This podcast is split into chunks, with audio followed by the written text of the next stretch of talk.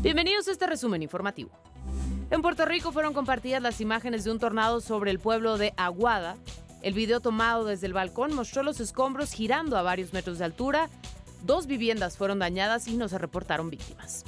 En Tijuana, Baja California, el reemplazo del muro fronterizo del lado estadounidense por uno de mayor altura ha representado un incremento de seis veces más casos de migrantes atendidos en las salas de urgencias de San Diego.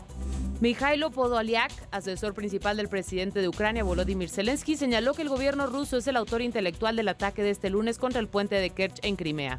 El ataque dejó dos muertos y un herido. Hasta aquí este resumen de noticias. No olvides seguirnos en nuestras diferentes plataformas, arroba DN40 en Twitter, arroba DN40MX en el resto de las plataformas y así mantenerte informado.